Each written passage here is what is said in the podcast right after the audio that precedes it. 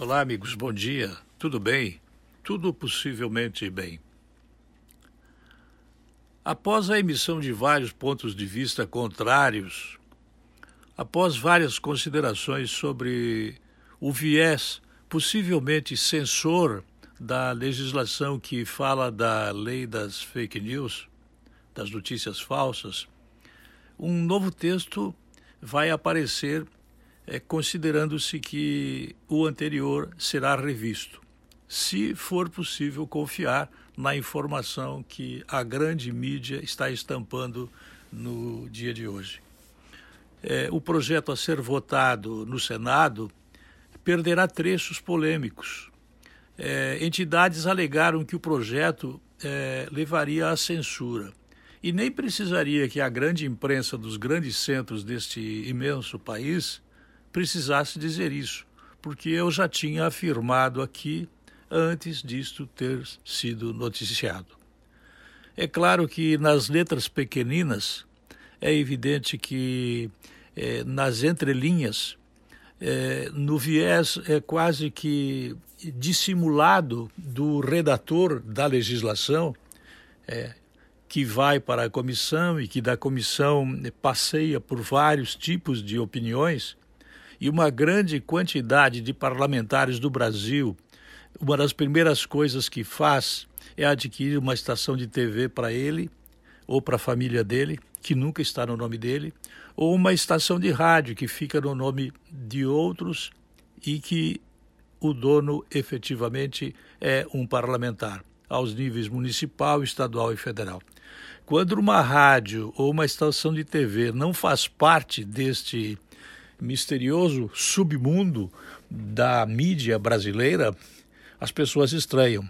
Quando uma emissora de rádio, ela aparentemente não vende a mesma ideia que está sendo vendida por outros veículos de comunicação de propriedade de parlamentares brasileiros, as pessoas estranham. Então, após as críticas feitas e após a minha advertência que já tinha sido feita há mais tempo atrás, o texto que iria eh, dar um viés de censura a uma suposta lei que ia evitar fake news vai ser revisto e talvez vá ser votado.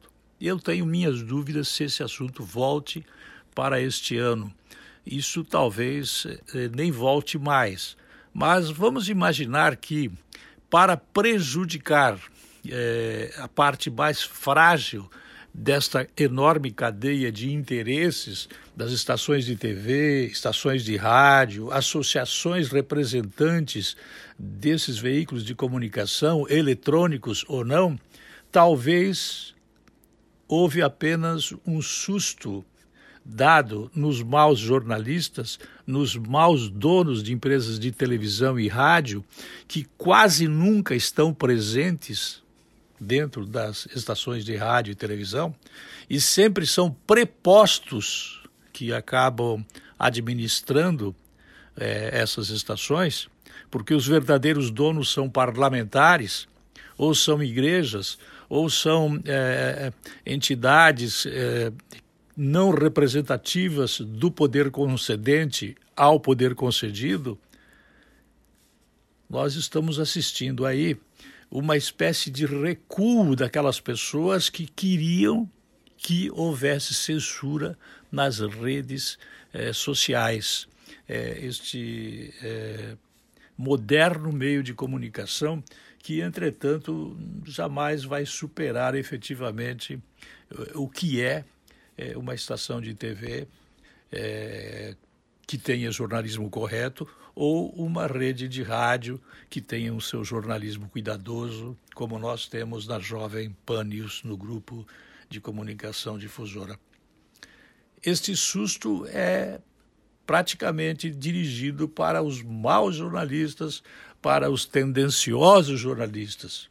Aviso vocês, aqueles que eventualmente não sabem, que eu não sou um locutor de notícias. Eu não sou um é, leitor de informação que os outros fazem. Não, eu formo opinião, eu dou opinião.